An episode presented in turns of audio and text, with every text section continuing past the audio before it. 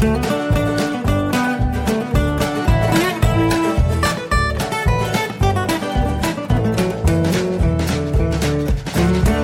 und herzlich willkommen zu Jörn Schars feinen Podcast Episode 73. Ich bin Jörn Schaar und ihr seid es nicht. Ja, dieses Mal zeichne ich den Podcast ein bisschen früher auf. Das dürfte eigentlich so ungefähr der kürzeste Abstand zwischen zwei regulären Folgen sein, den ich jemals hatte. Ähm, ganz einfach deswegen, weil ich am Wochenende mal wieder unterwegs bin und voraussichtlich nicht dazu kommen werde, ähm, zu podcasten. Und deswegen habe ich gesagt, nutze ich einfach diesen kurzen Moment äh, zwischen zu früh wach geworden und zur Arbeit müssen, um eben diese Folge aufzuzeichnen. Denn es gibt tatsächlich auch eine ganze Menge zu erzählen.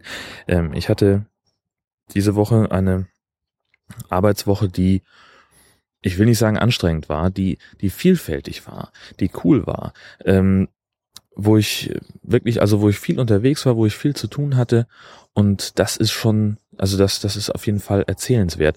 Das ging damit los, dass wir ähm, die unsere Themenangebote für die für das Wacken Open Air verschickt haben an die Redaktion. Da war natürlich noch so ein bisschen ja, so, so Themen anrecherchieren angesagt, äh, Verhandlungen auch mit den Redaktionen, wie sie sich das vorstellen, wie sie das haben wollen, wie wir uns das auch vorstellen. Ähm, das war schon sehr spannend. Und ähm, am besten war eigentlich der Tag am Mittwoch. Da, das war wirklich der vielfältigste Arbeitstag seit langem. Da war ich morgens um elf ähm, auf einem Versuchsfeld der Stiftung Naturschutz in Westerwold. Das ist hier ganz in der Nähe. Ähm, da wächst sehr viel Jakobskreuzkraut. Das ist eine Pflanze, die im Augenblick sehr stark wuchert in Schleswig-Holstein ähm, und die so ein bisschen ein Problem ist, weil sie nämlich giftig ist. Man kann diese Pflanze grundsätzlich essen, da passiert erstmal nichts, aber das Gift wird dann nicht aus dem Körper wieder ausgeschieden, sondern es sammelt sich an, je mehr man davon isst, von dieser Pflanze. Und wenn man dann eben irgendwann die tödliche Dosis erreicht hat, dann kippt man um.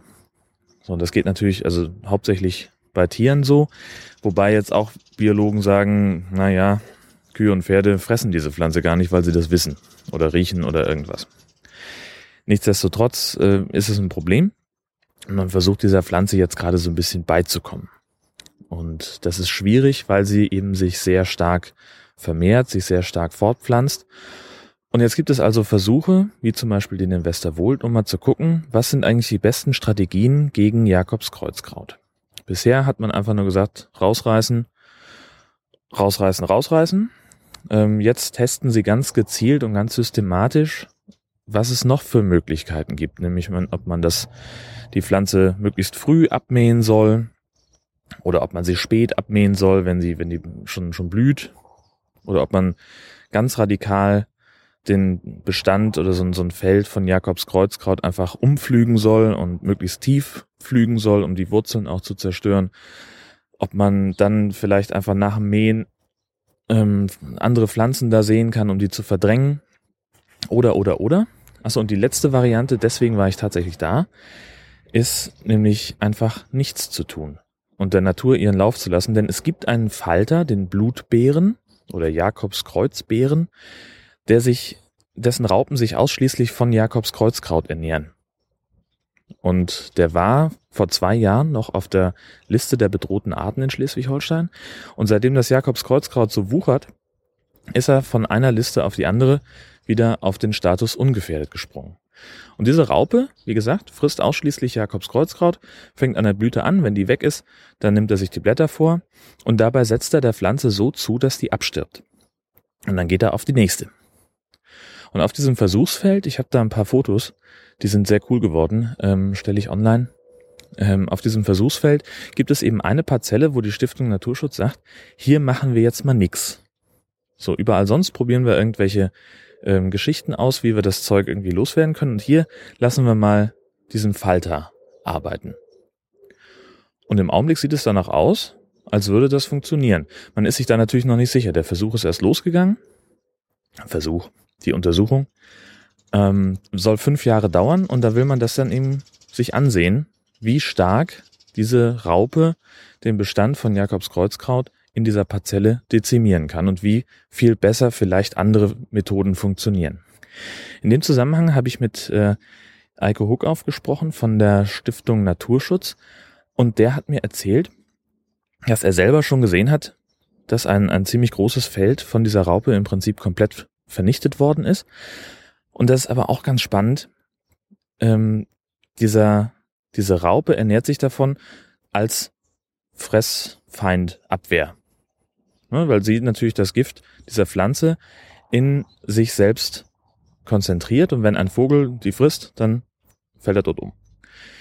Und das signalisiert diese Raupe durch ihre auffällige Färbung. Jetzt hat aber auch das Jakobskreuzkraut eine Strategie, um die Art zu erhalten. Nämlich alle paar Jahre, also das, es gibt diese, diese Wucherung, so wie jetzt gerade, diesen Höchststand. Der wird noch ungefähr zehn Jahre anhalten und dann verschwindet die Pflanze und ist für 50, 60 Jahre einfach weg. Beziehungsweise bis auf einzelne Exemplare, die verstreut irgendwo stehen und ja, dann einfach da sind. Was passiert, ist, dass dann der Jakobskreuzbär, der Blutbär, verhungert. Die finden nicht mehr genug Nahrung, können nicht mehr so viele Eier ablegen und dann stirbt diese Art wieder fast aus. Das ist also die Strategie der Pflanze.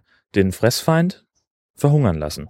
Finde ich total irre, weil nämlich nach 50, 60 Jahren kommt die Pflanze dann wieder in diesem Ausmaß, hat sich wieder erholt und dann erholt sich auch der Bestand von der Raupe wieder. Und dann geht das ganze Spiel von vorne los. Fand ich total spannend.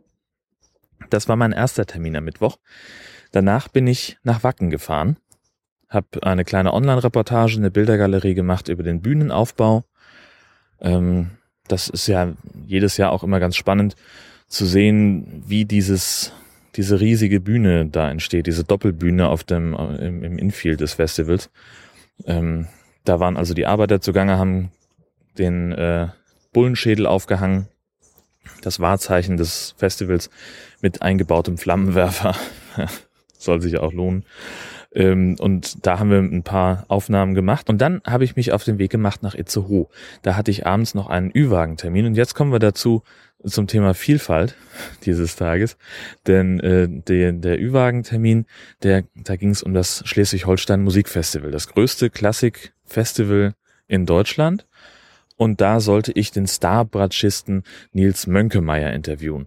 Das ist ein ziemlich junger Typ, der muss ungefähr so in meinem Alter sein, hat etliche Preise eingeheimst, Konzertexamen mit Auszeichnung bestanden und lehrt jetzt an der Hochschule für Theater und Kunst in München und ist eben einer der besten Bratschisten, die es so gibt in Deutschland. Ich habe irgendwie gehört, es soll auch irgendwie Bratschistenwitze geben. Also so wie in der Popmusik der Schlagzeuger und der Bassist verhöhnt werden, ist es offenbar so, dass in der Klassik die Bratschisten die Doofen sind. Keine Ahnung, habe ich ihn jetzt auch nicht drauf angesprochen. Aber es war ein total nettes Gespräch mit ihm. Also ich hätte mir den, so ein, äh, jemand von seinem Format, der so hochgejatzt wird, ähm, hätte ich mir doch deutlich affektierter vorgestellt. Ganz im Gegenteil, der war total sympathisch und sehr, sehr nett. Ähm, das war ein ganz, ganz angenehmes Gespräch. Und insgesamt dann aber auch ein langer Tag. Also von morgens um zehn, ja, kurz nach zehn bin ich losgefahren und war dann bis halb neun, neun eigentlich nicht mehr nicht wieder zurück im Büro. Hab da dann noch so ein paar Nacharbeiten gemacht und äh, mich ansonsten dann nach Hause verzupft und äh, hatte auch schon vorher angekündigt, dass ich dann am Donnerstag ein bisschen später reinkomme, denn ich hatte noch ein wenig Gadgets zu kaufen. ähm, und zwar für den Wohnwagen. Ähm, mit dem ist ja gerade die Herzdame unterwegs, zwei Wochen alleine ähm, in, in Plön da bei dieser Urlauberbespaßungsaktion und äh, offenbar ist ihr Notebook kaputt gegangen. Das geht nicht mehr an oder das, der Bildschirm tut's nicht mehr. Und sie hatte sich eigentlich äh, ein paar DVDs mitgenommen, um sich so ein bisschen die Zeit zu vertreiben abends. Und äh, die kann sie jetzt nicht gucken. Also habe ich gesagt, Mensch, dann gehen wir doch mal gucken, ob es nicht so einen tragbaren DVD-Player gibt. Ganz uneigennützig. Äh, ja, habe ich auch gefunden. Ähm, ich habe, wir haben ihn jetzt noch nicht getestet. Ich habe ihn ausgepackt und habe alles so die Schutzfolien abgezogen und mal grob drauf geguckt. Das ist ein Gerät, ja mein Gott, so zum Aufklappen, 9 Zoll Bildschirmdiagonale, DVD-Player mit eingebautem DVB-T-Empfänger. Habe ich auch erst gesehen, als ich ihn schon äh, im Auto hatte. Ein DVB-T ist, glaube ich, bald obsolet. Habe ich irgendwo mal gelesen, dass äh, es irgendwo einen Nachfolgestandard geben soll. Das, äh, vielleicht finde ich das nochmal und dann verlinke ich das. Denn es steht offenbar zu befürchten, wenn ich den Artikel richtig im, im Kopf habe, dass alle DVB-T-Empfänger dann ab einem gewissen Zeitpunkt Elektroschrott sind, weil einfach irgendwas umgebaut wird und man dann nichts mehr damit empfängt.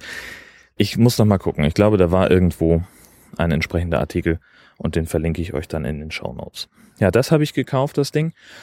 Und äh, weil ich mir nicht sicher war, ob da überhaupt Lautsprecher dran waren, habe ich auch einfach noch ein, so ein Bluetooth Wireless Dingsbums Lautsprecher gekauft. Also, ne, nicht, also Wi-Fi kann er nicht, Wi-Fi, WLAN kann er nicht. Ähm, der kann halt Bluetooth und NFC und kann da irgendwie einen Kopfhörer reinstecken, so ein Audiokabel vom Handy oder vom MP3-Player oder auch gleich einen USB-Stick.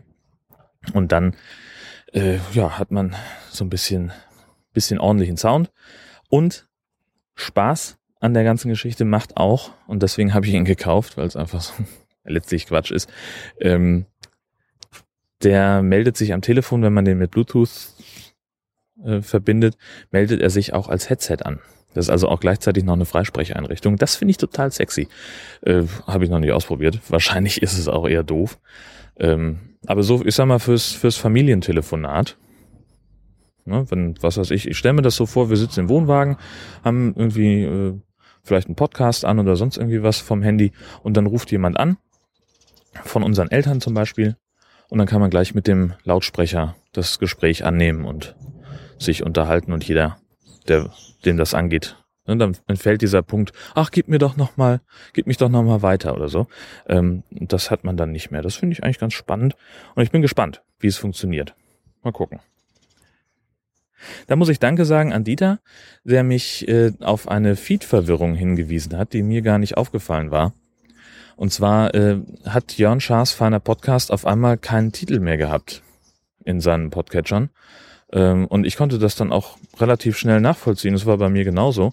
Ich bin auch bei iTunes rausgeflogen. Ähm, ich weiß nicht, woran das gelegen hat, also warum das passiert ist. Fakt ist aber, dass in meinem Work, WordPress und Podlove-Gedöns auf einmal sämtliche dieser Felder leer waren, wo man den Titel und die Beschreibung des Podcasts eintragen muss. Und das sind halt so die drei wichtigsten Felder im Feed. Ähm, und da hat iTunes mich offenbar der Gestalt abgestraft, dass ich da rausgeflogen bin. Ähm, was natürlich schade ist um die ganzen schönen Bewertungen, die ich da schon hatte. Ähm, ich weiß auch nicht, ob ich jetzt automatisch wieder aufgenommen werde. Ich habe keine Benachrichtigung bekommen von iTunes. Ähm, vielleicht, wenn jetzt der Feed sozusagen repariert ist, dann wird der Feed wieder freigeschaltet. Keine Ahnung. Aber vielen Dank auf jeden Fall ähm, für den Hinweis. Hatte ich überhaupt gar nicht gemerkt. Ach so, äh, zurück zu meiner Arbeitswoche noch. Ähm, heute ist ja Freitag und gestern war ich in Pinneberg. In Pinneberg beim VfL Pinneberg im vereinseigenen Stadion, denn da fand die DFB Ehrenrunde statt. Die DFB Ehrenrunde ist eine Geschichte, ähm, da konnten sich Vereine bewerben als Tourstopp für den WM-Pokal von 2014. Und der VfL Pinneberg ist einer von drei schleswig-holsteinischen Vereinen, die es geschafft haben, da mit reinzugeraten. Sind jetzt also 65 insgesamt bundesweit. Und ja, da geht dieser DFB Corso da auf Tour ähm, und stellt diesen Pokal da aus. Ja, nun bin ich ja nur überhaupt nicht, ich habe mit Fußball wirklich nichts am Hut. Das ist, also, ich habe mir die WM 2006 sehr gerne angeguckt. Das war cool, ähm, weil das auch so völlig neu war und alles, aber danach ließ das bei mir doch deutlich nach. Das ist so wie, wenn man, wenn man eine richtig, richtig coole Party organisiert, die super funktioniert, auf der alle Spaß haben, auf, bei der alles ineinander greift und wo man sagt, mein Gott, das machen wir jetzt häufiger. Und beim nächsten Anlauf ist es dann, oh, nicht so cool. So ähnlich ging es mir auch mit der WM. 2010 war stimmungsmäßig dann nochmal ein lauer Aufguss. Und 2014, ja gut, da haben sie halt wirklich überragend gespielt, aber pff, also ich weiß nicht, ob ich überhaupt mehr als ein Spiel von der deutschen Mannschaft gesehen habe. Und mir ist auch dieses Wir sind Weltmeister-Gefühl irgendwie fremd. Das sind nicht wir, das sind die. Die Mannschaft hat das hinbekommen. Die haben gut gespielt und nicht wir haben gut gespielt. Ich habe keine Sekunde auf dem Platz gestanden. Ich war noch nicht mal in der Nähe von irgendeinem Platz. Also bin ich auch nicht Weltmeister. Gut, äh, unabhängig davon ist dieser Pokal jetzt also da. Und jeder Verein darf 2014 Tickets verkaufen. Das heißt also maximal 2014 Leute dürfen sich den Pokal überhaupt nur angucken. Und dann läuft das so, man steht da in so einer Warteschlange vor diesem Truck. Das, also Truck ist auch ein Euphemismus, das sind solche Mini-LKWs. Ähm, also relativ klein. Und die Anhänger stehen so hintereinander. Dann geht man in den ersten Reihen, kommt, steht man in so einem dunklen Raum und dann kommt so ein, so ein Herzschlag, wird da eingespielt. Rechts ist so eine LED-Wand, auf der Text durchläuft und dieser Text passt dann eben zu dem, was auch noch eingespielt wird. Ähm, ein Statement von Yogi Löw, der ganz schlecht vorlesen kann. Ähm, und dann noch so ein paar Ausschnitte aus Radioreportagen ähm, zu den WM-Spielen, ähm, die natürlich dann auch, ne, das ist ja dann wieder wahnsinnig emotional, so die Reporter gehen da ja immer gerne ganz gut mit. Und dann irgendwann, so nach zwei Minuten zu lang, ähm, kommt dann so ein Zehner-Countdown und dann macht jemand die Tür auf und dann geht man einen Raum weiter und dann fällt für, fiel für mich so ein bisschen die Spannung ab, weil da ist dann halt auch wieder ein dunkler Raum und da steht dann in so einer Vitrine als einziges erleuchtetes Objekt dieser Pokal. Und dann steht man da drin und dann stehen da aber auch drei Security-Mitarbeiter und der eine sagt, Mensch, ja, schön, dass ihr da seid und jetzt äh, könnt ihr euch hier fotografieren lassen mit dem Pokal. Wer möchte denn als erster? Und dann stellt sich da jemand neben die Vitrine, grinst ganz aufgeregt und dann kommt dieser, der zweite Mitarbeiter, der eben die Fotografierpflicht hat, der macht dann zwei, drei Bilder und dann kriegt man so ein Kärtchen mit dem Fotocode drauf, wo man sich das Foto runterladen kann und dann kann man es auf dieser Seite entweder von da aus gleich zu Facebook teilen oder sowas oder es auf eine Tasse drucken, sowas. Und äh, also mir ging es so, dass so in dem Moment, wo wir in diesem anderen Raum standen, da war so komplett die die Magie weg des Moments. Also das bisschen Magie, was sie aufgebaut haben, dieser, dieser Zauber, diese Emotionen, das war komplett weg. Das so, so ein technischer Vorgang auf einmal war. Du wirst so durchgeschleust und so, ja, komm, nächster, zack, zack. Du hast keine Zeit, dir richtig den Pokal mal aus der, aus der Nähe anzugucken, sondern du hast dich gefälligst dahinzustellen, ein Foto zu machen und dann bitte auch Platz machen, dass der nächste durchkommt, denn draußen warten ja noch ganz viele andere. Also, maximal unspektakulär in meinen Augen. Und das fand ich sehr spannend, ähm, weil ich dann natürlich auch mit Leuten gesprochen habe. Ähm, denn ich sollte ja, ich war nicht aus, aus Spaß da, sondern um davon zu berichten. Und da waren ganz viele, die gesagt haben, man, das war ein, ein krasser Moment. Da stehe ich neben dem Pokal. Den hatte Götze in der Hand nach dem Sieg. Ich so, äh, aha. ähm, also ich kann das nicht hundertprozentig nachvollziehen. Aber es ist so, dass offenbar Leute da sehr angefasst waren. Äh, und dann hat das Ganze natürlich auch irgendwie seine Berechtigung. Ganz klar. Aber ja. Also es wird einerseits wird mir zu viel Bohai insgesamt um diesen Pokal gemacht, aber dann in der Präsentation auch wieder nicht genug. So, das ist dann halt wirklich so ein, ja komm, weiter, weiter, weiter.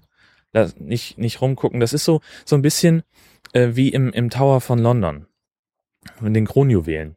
Wo man da auf diese, diese, diesen, dieses Förderband steigen muss und dran vorbeigefahren wird und gar keine Zeit hat, sich das wirklich anzugucken, das wirklich in sich aufzunehmen, was, was man da eigentlich sieht, sondern man wird da einfach nur so vorbeigeschleust. So ähnlich ist das.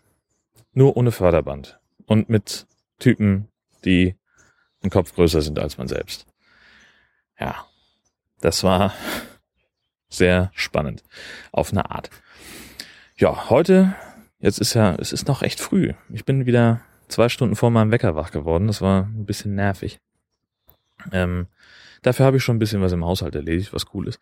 Äh, und heute ist dann doch ein ruhigerer Tag, als ich zunächst dachte. Denn eigentlich sollte ich heute nach Itzehoe fahren. Da findet um elf ein Weltrekordversuch statt. Nämlich, äh, da geht es darum, die längste Luftmatratzenschlange der Welt zu bauen. Im Freibad in Itzehoe sollen mindestens 200 Meter Luftmatratzenschlange entstehen. Das heißt also, man legt sich auf seine Matratze, paddelt an den Vordermann ran, hält sich an dem fest und dann geht das immer so weiter nach hinten. Ja, und äh, da sollte ich eigentlich hin, um zu gucken, ob das klappt und so weiter und auch davon zu berichten, aber dann stellte sich raus, dass so viele andere starke Themen waren, dass ich da gar nicht hin brauche, weil sie das, weil sie gar keinen Sendeplatz für mich freimachen können.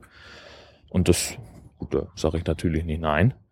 Ähm, da bleibe ich dann schön zu Hause. Ich habe sowieso noch ein bisschen Planungsaufgaben mit Wacken.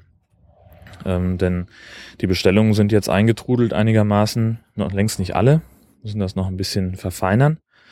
Und dann müssen wir jetzt natürlich das auch zeitlich aufteilen. Wann, an welchem Tag ist welches Thema geeignet? Wo sind die Sendeplätze? Sprich, wie sind unsere Deadlines? Und so weiter. Das kann ich dann heute ganz gut machen. Ich denke mal so ungefähr bis Mittag. So, wenn dann nichts ist, wenn dann nichts brennt, dann werde ich ganz gemütlich nochmal nach Hause fahren, ein paar Sachen ins Auto einladen und dann fahre ich zur Herzdame nach Plön auf den Campingplatz und verbringe dort das Wochenende. Ähm, werde mir auch meine Golftasche mit einpacken, denn ich habe mich schon angemeldet. Unmittelbar neben dem Golfplatz ist nämlich ein, äh, äh, unmittelbar neben dem Campingplatz ist nämlich ein Golfplatz. Ähm, ich vergesse immer, wie der heißt. Verlinke ich aber auch nochmal, wenn das Interesse weckt. Ähm, und da findet morgen ein, ein Turnier statt. Ja, jetzt so gesagt, eigentlich habe ich keine große Lust, ein Turnier zu spielen. Auf einem unbekannten Platz ist es immer so, oh, ob das jetzt so richtig viel bringt. Weiß ich immer nicht. Ähm, andererseits ist es aber so, am Wochenende kostet eine Runde Golf auf diesem Platz 60 Euro. Und das bedeutet, dass man ähm, da eine Runde spielen darf und dann nach Hause geht. Bei diesem Turnier kostet mich die Runde 55 Euro und ich krieg noch was zu essen und zu trinken und anschließend Barbecue-Buffet. Also das ist eine rein wirtschaftliche Entscheidung. Punkt. Also da bin ich, äh, nee, das ist ganz, äh, ganz klar eine Sache, die ich halt einfach so mitnehme. Ich bin mal gespannt. Ich habe eben äh, in die Wettervorschau geguckt. Für morgen ist Gewitter angekündigt in der Region. Möglicherweise findet das auch gar nicht statt oder wird abgebrochen. Das wäre dann doof, aber abbrechen müsste ich auch, wenn ich normal ohne Turnier da mitspiele. Das ist dann so, wie es ist. Wir lassen uns einfach mal überraschen. Ja, das ist also der geplante Samstag. Und dann werden wir am Sonntag noch ein bisschen, so, also Samstagnachmittag und am Sonntag noch ein bisschen rumtüdeln. Ähm, mal gucken, was da so ansteht, was wir so machen werden. Weiß ich noch nicht. Ja, und dann fahre ich am Sonntagnachmittag wieder nach Hause. Die Herzdame hat dann noch eine Woche nach in Plön. Und dann geht bei mir der Wackenstress los. Das wird auch super. Freue ich mich schon sehr drauf. Ja, dann mal sehen, wie gesagt, ob ich nächste Woche dazu komme zu podcasten, weiß ich noch nicht, weil natürlich einerseits äh, Wacken, der Wackenwahnsinn losgeht und bearbeitet werden muss und andererseits muss ich am Sonntag ja auch wieder die Herzdame abholen. Sonntag mein ursprünglicher, eigentlicher Podcast-Tag. Ähm, ja, das ist noch so ein bisschen, wie ich das alles zeitlich hinbekomme, muss ich mal sehen. Das wird sich alles noch zeigen. Ähm, aber das sehen wir ja dann. Ne? Gucken wir mal, dann sehen wir schon. Herzlichen Dank fürs Zuhören an der Stelle. Ich sage schöne Woche und bis bald.